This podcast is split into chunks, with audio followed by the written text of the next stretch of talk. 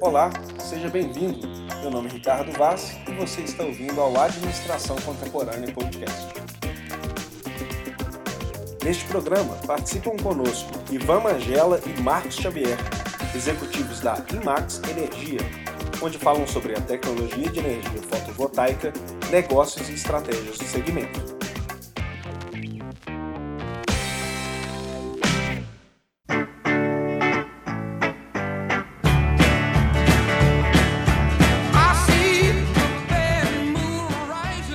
Nós vamos apresentar uma empresa chamada IMAX ou IMAX Energia. Como que se fala, Ivan? Boa noite. É, então, IMAX Energia, né? Então, é, a gente trabalha, é, a princípio, nosso ramo de atuação é energia solar, mas é uma empresa que está começando, né? É uma empresa que tem um ano só de, de existência, mas é uma empresa que pretende a expandir seus horizontes para todas as áreas da energia. Energia é, não só solar, né, que é o, o, ramo de atuação hoje, mas energia de fontes hidrelétricas, eólica, é, até também de fonte térmica. Mas hoje o nosso forte, né, o que a gente entrega para os clientes, é energia solar, tanto é, por conversão fotovoltaica, né, que é a conversão direta de energia solar em energia elétrica, como térmica, né, conversão, conversão térmica, que seria para aquecimento de água, né, para residências principalmente, e para é, setor comercial também. Então hoje vocês atendem tanto pessoa física quanto jurídica. Isso, exatamente. Com o mesmo produto? Sim. É, hoje em dia, né, esse mercado de energia, principalmente fotovoltaica, ele é bastante recente, ele foi regulamentado no Brasil pela resolução 482 da ANEL, que estabelece o sistema de compensação. Esse sistema de compensação ele define qualquer pessoa, qualquer consumidor, sendo pessoa física ou jurídica, pode ser um consumidor de energia e também um gerador de energia. É, e para isso, né, esse sistema de compensação estabelece que qualquer consumidor pode instalar na sua unidade um sistema de geração. E esse sistema de geração pode injetar energia na rede da concessionária local, o cliente vai pagar somente o líquido entre o que ele consumir e o que ele gerar durante um mês.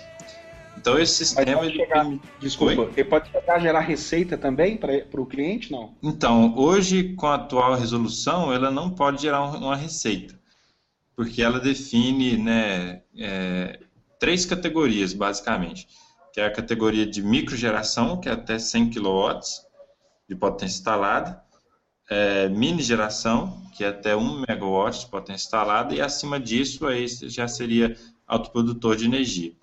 Ou então produtor independente, que são categorias que se enquadram né, na legislação do setor elétrico específico. Nessas categorias de autoprodutor e produtor independente, é possível gerar receita, mas aí tem que ser uma potência superior a 1 MW de potência instalada. Né? Então, a maioria dos clientes de geração distribuída hoje, eles são é, enquadrados na micro e mini geração, que ele tem o benefício financeiro de economia de energia, redução na conta de energia. Ele não vai, não vai gerar uma receita financeira para ele no final do mês. Mas o excedente, caso ocorra, uhum. pode gerar um crédito, ainda que não gere receita. Pode gerar um crédito de consumo? O próximo Sim. mês? Porque, por exemplo, é, é, essa resolução que eu citei, ela não estabelece qual é a fonte de energia que você vai utilizar para né, gerar sua energia elétrica. Pode ser biomassa, solar, é, enfim, eólico, o que mais. Hoje no Brasil, é, a, a, fonte que, que, se enquadra melhor é a fonte solar com tecnologia fotovoltaica. Porque o Brasil tem é, grande disponibilidade de recursos, e essa tecnologia é uma tecnologia que é de operação muito simples, não tem manutenção praticamente, então a tecnologia solar fotovoltaica é a que mais é, se adequa a esse quesito. Então, o que, que a gente tem? A tecnologia de energia solar, é, né, a energia solar é uma fonte intermitente que varia tanto no dia né, em, em, termos de intensidade de recurso, tanto na hora do dia como ao longo do ano, Então, isso pode fazer com que o cliente fique uh, assim, vulnerável a essas variações.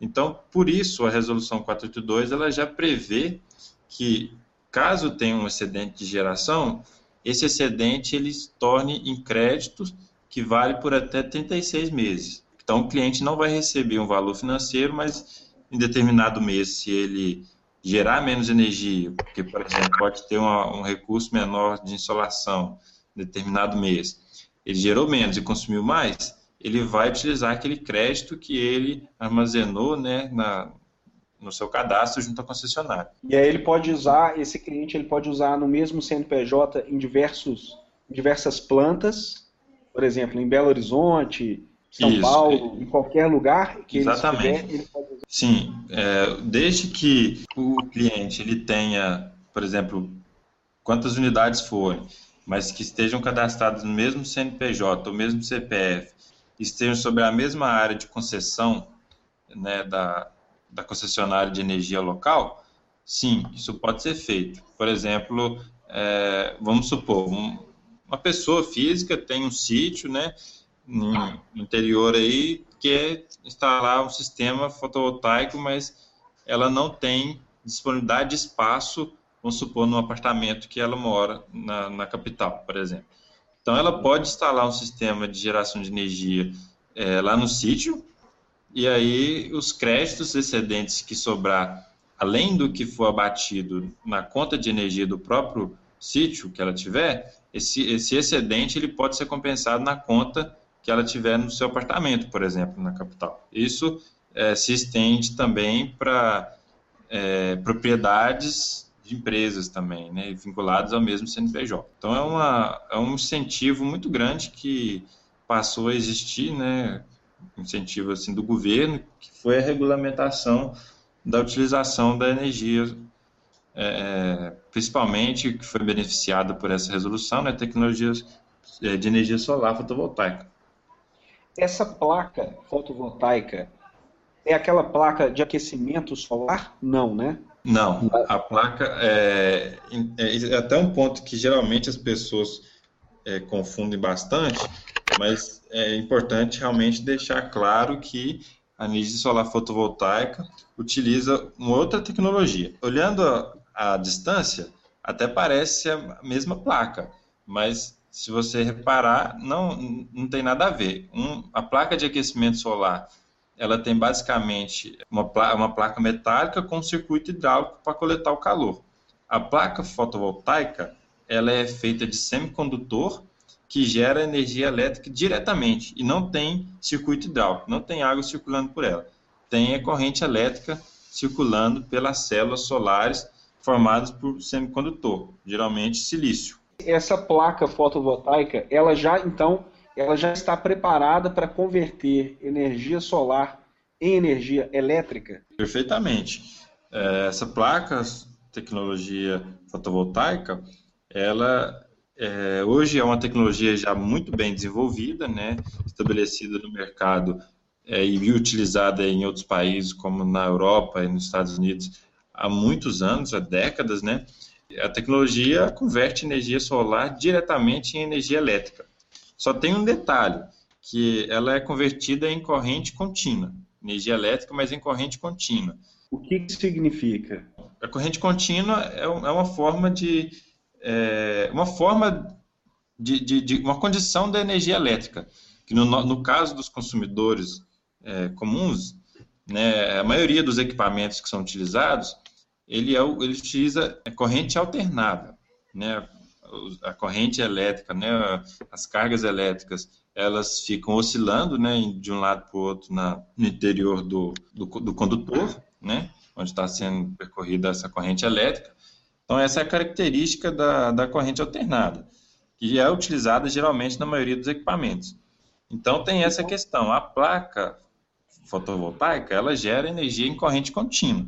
É um único sentido de fluxo de elétrons que atravessa a placa e o condutor que estiver é, sendo ligado para aproveitar a energia externamente. Então, o que, que acontece? É, é similar das baterias, né? É similar à corrente que as baterias, por exemplo, geram, né? Que é em corrente contínua. Isso, similar. uma bateria, pilha, é tudo corrente contínua, né? Ok, ficar um Mas, mais... É, deixa eu lançar a pergunta aqui para o Marcos. É, então, nesse caso, Marcos, se eu quiser, por exemplo, colocar na minha residência esse equipamento, o que, que eu tenho que fazer? Qual que é o passo a passo? Eu tenho que alterar o meu relógio, o meu padrão? Como é que funciona?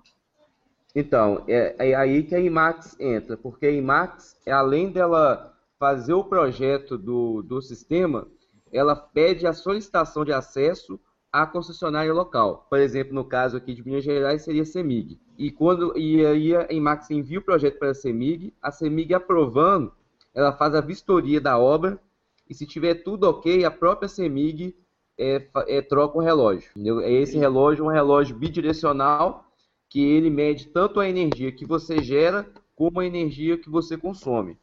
E no final do mês você vai pagar somente a diferença do, do que essas duas medições, no caso aí, medir. E como que vocês tiveram essa ideia? Como que vocês captaram essa necessidade no mercado? Foi a partir da resolução ou vocês já, já conheciam a resolução, não foi a partir dela, e decidiram unir o conhecimento de vocês para empreender? Como que no... foi essa história? No caso, a gente sempre teve a intenção de mexer com a parte de energias renováveis.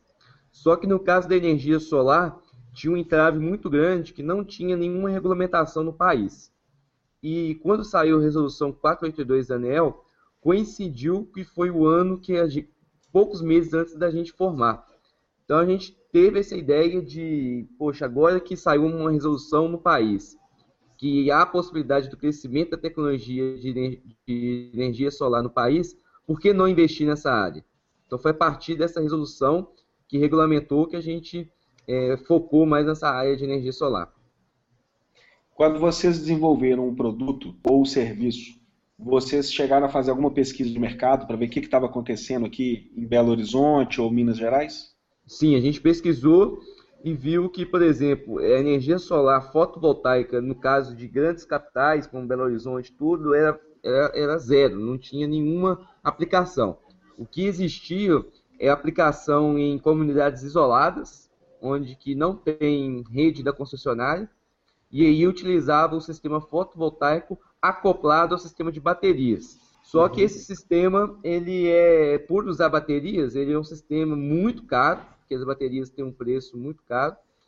E, além disso, o, a, a, vida útil das baterias são somente 4 anos, o que acarreta uma troca das baterias que é mais ou menos 50% do preço do sistema a cada 4 anos. Então, com essa resolução, teve a possibilidade de eliminar as baterias do sistema, porque, nesse caso, a, a própria rede da concessionária serve como armazenagem de energia, entendeu? Uhum. Então, você armazena na rede e, e, elimina a necessidade das baterias, reduzindo o custo do sistema para 50%. Entendi. Vocês se conheceram na faculdade? Exatamente. A gente, por coincidência, a gente entrou na segunda chamada do segundo semestre na PUC no, no, no ProUni.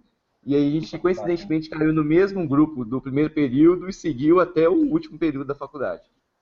Que legal. E, e vocês chegaram a, a cogitar, montar outros negócios ou isso já veio assim direto. Falou, é isso aqui que nós vamos fazer. A resolução estava tá, saindo já no, no, último ano de vocês e foi aí que vocês tiveram ideia ou vocês já discutiram isso? Como que funcionava essa dinâmica entre vocês? É, na verdade, a gente já tinha uma ideia desde o sétimo período, quando a gente teve uma matéria de empreendedorismo na faculdade, que a gente teve uma ideia, a gente, assim, cogitou a ideia de montar um próprio negócio.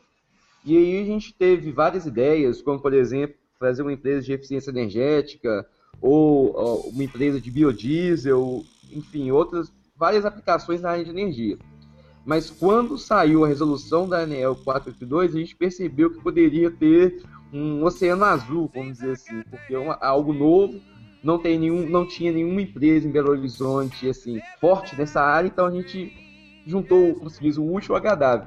A gente já tinha intenção de montar um próprio negócio e tinha aí uma grande demanda para que está iniciando no Brasil. Então foi a partir dessa, desses dois fatores que a gente resolveu montar o próprio negócio.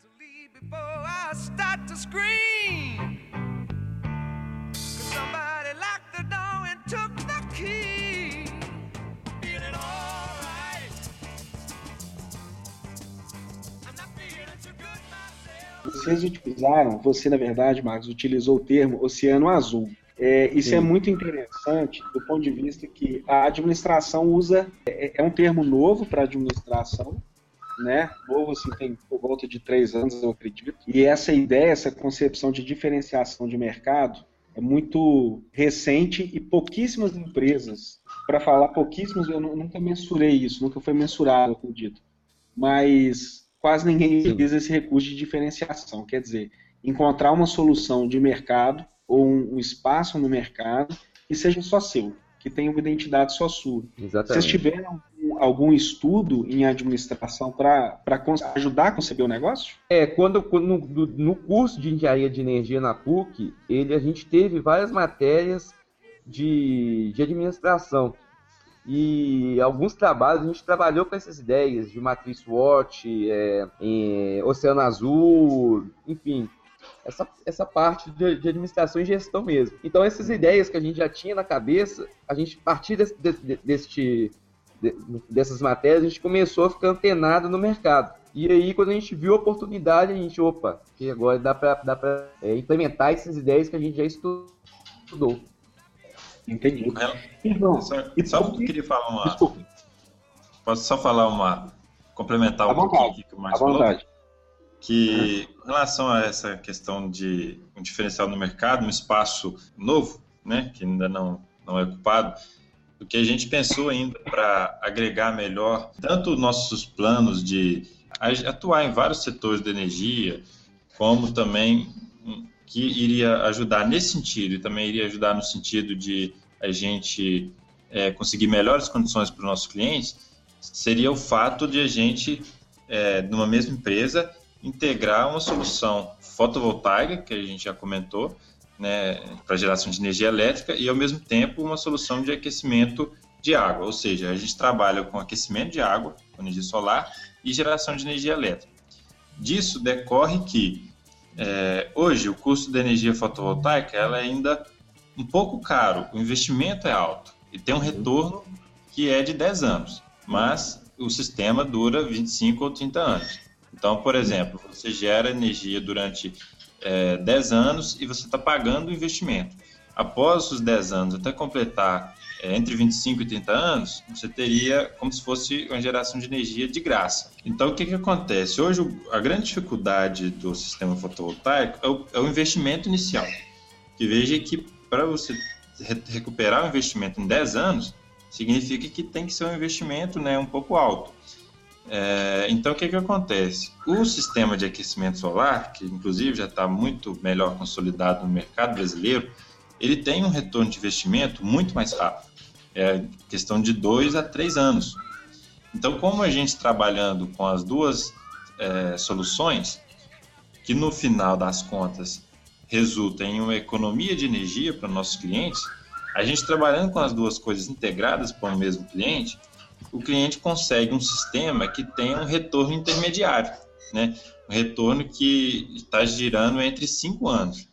Então, o que tem sido feito pela maioria das empresas especializadas em aquecimento, é, especializadas em, em energia fotovoltaica, que é oferecer uma solução de energia que tem um retorno de investimento em, em, em torno de 10 anos, a gente está conseguindo fazer, através da agregação do sistema também de aquecimento, a gente está conseguindo fazer com 5 anos de retorno de investimento. Então, acho que isso, isso também é uma coisa que ajuda bastante, né, principalmente do ponto de vista do cliente.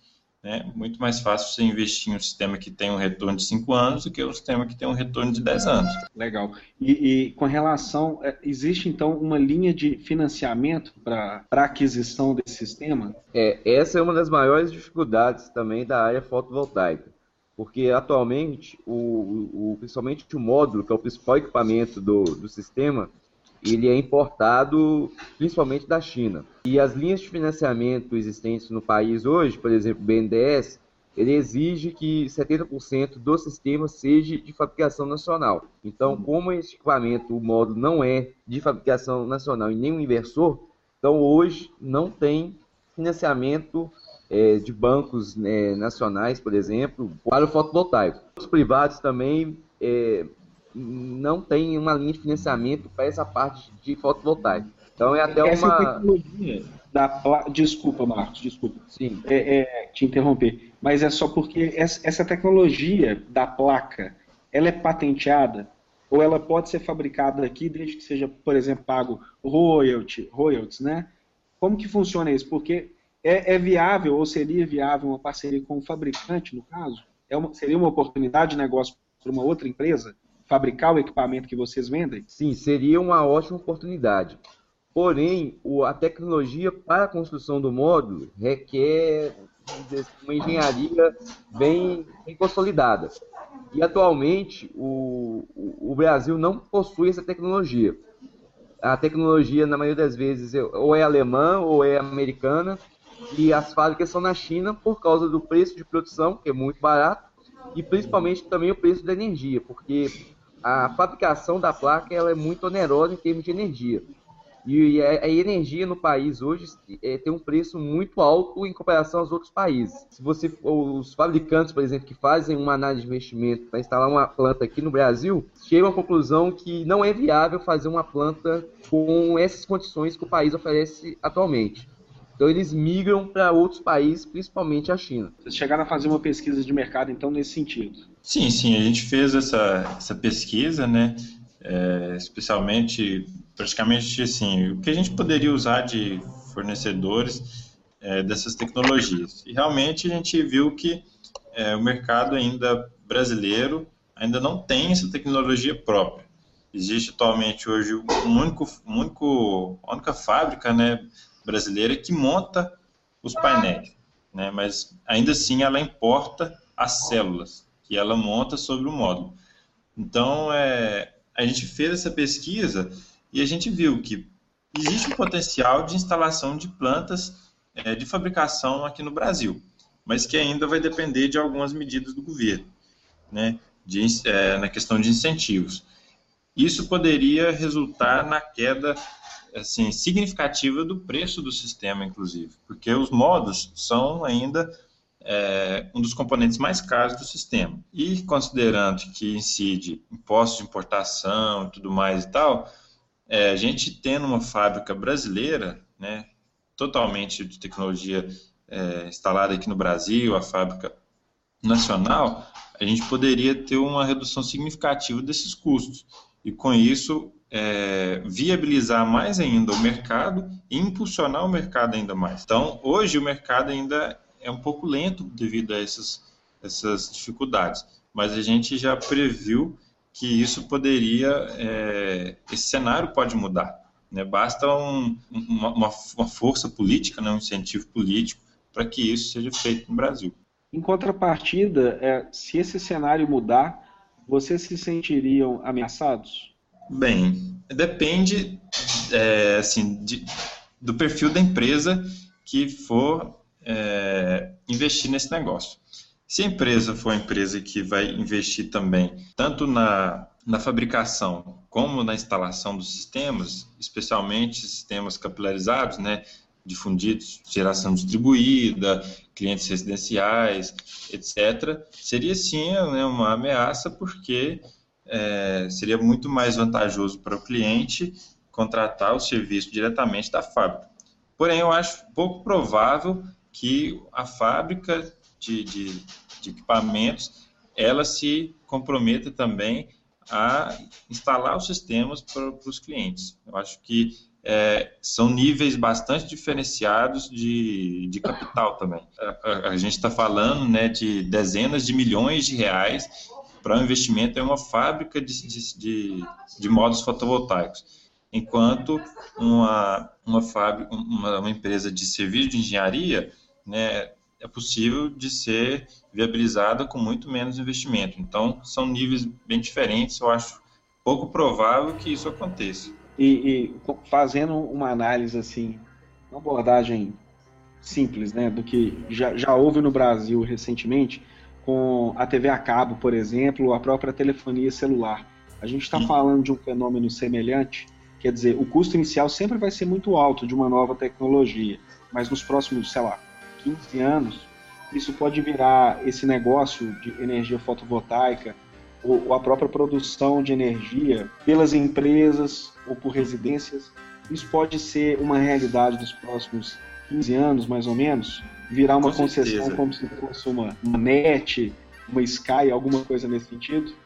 Com certeza, é, essa é, é a grande tendência, né? O, os sistemas de geração caminharem para geração distribuída local. Né? E a gente vê que, por exemplo, quando a gente, a gente tinha entrado na faculdade, por exemplo, começou o curso de engenharia, é, energia eólica, por exemplo, era uma coisa impensável por causa do preço.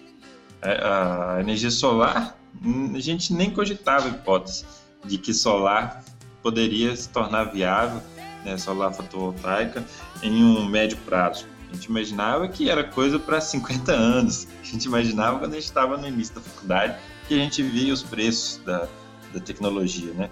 E hoje em dia é, a gente vê que o preço da tecnologia só nesse período, né, desde, desde, a nossa época de graduação até a, a época atual, é, a gente já teve um custo de custo já foi reduzido mais de três vezes, né? Mais cinco vezes o custo já caiu.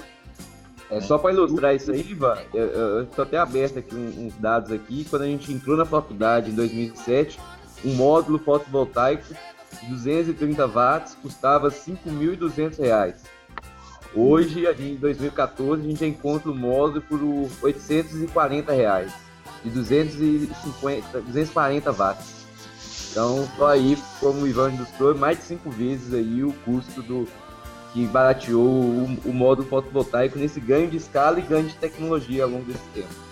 Sim, e num prazo muito curto, né? Sim. É, muito curto, sete anos. Então é, a gente acredita que essa é a tendência, por isso que a gente apostou nesse, nesse investimento, porque como, como empresa pequena, a gente deveria entrar no mercado antes de o mercado estar dominado por grandes empresas. Então a gente entrou no mercado um pouco antes de o sistema, né, desse sistema de geração de energia ser absolutamente viável, a gente entrou se preparando como empresa para a gente suportar as concorrências que com certeza vão, vão aparecer de grandes empresas quando o sistema se tornar mais difundido né, no Brasil, se tornar ter um, um alcance mais massificado. Quando o sistema tiver nessa, nessa ordem de difusão, assim, de alcance, com certeza vão, vão ter empresas já de bem maior porte também competindo por esse mercado e a gente quer estar preparado para competir com essas empresas. Né? Então a gente tem que se preparando, a gente já está se preparando desde então. Uhum. É, enquanto estudante de administração, eu tenho que citar o ponto que vocês são maduros em termos de visão de negócio, visão de mercado, e não somente vocês tiveram uma excelente aula sobre estratégia, como vocês estão conseguindo executar da forma exemplar. Vocês encontraram um nicho específico, estão antecipando uma tendência de mercado, é congruente no sentido de no que, que o mercado precisa. Tem tanta empresa que levanta a bandeira de sustentável e ainda tem tanto a fazer e vocês já nasceram de uma forma sustentável e muito inteligente é, eu gostaria de perguntar mais uma coisa só. Com certeza, vocês vão ser uma empresa muito diferenciada e muito grande. E eu acredito que nos próximos menos de cinco anos, vamos colocar assim, no médio prazo, é o que eu espero muito para vocês. Já prevendo isso, qual seria, ou vocês já estão planejando, é, uma forma de escalonar a empresa e o serviço de vocês? Ou seja, é, vocês vão provavelmente ter uma demanda muito grande nos próximos anos. Como que vocês estão pensando em escalonar o negócio de vocês? Você fala do ponto de vista de organização de, de pessoas pra, pra e, e, também da, de infraestrutura para a gente Exatamente. É, conseguir atender essa demanda? Integral. Exato. Do ponto de vista integral da empresa. Pessoas, compras, vendas, é, é, como que vocês vão dar o próximo passo? Assim, o que está surgindo na mente de vocês para aguentar uma demanda futura? Uhum. Então, a primeira coisa que, que a gente pensa é questão de pessoas. Eu acho que a, né, o, o recurso bem mais importante de uma empresa é o pessoal. Né? Então, a gente investe muito nessa ideia.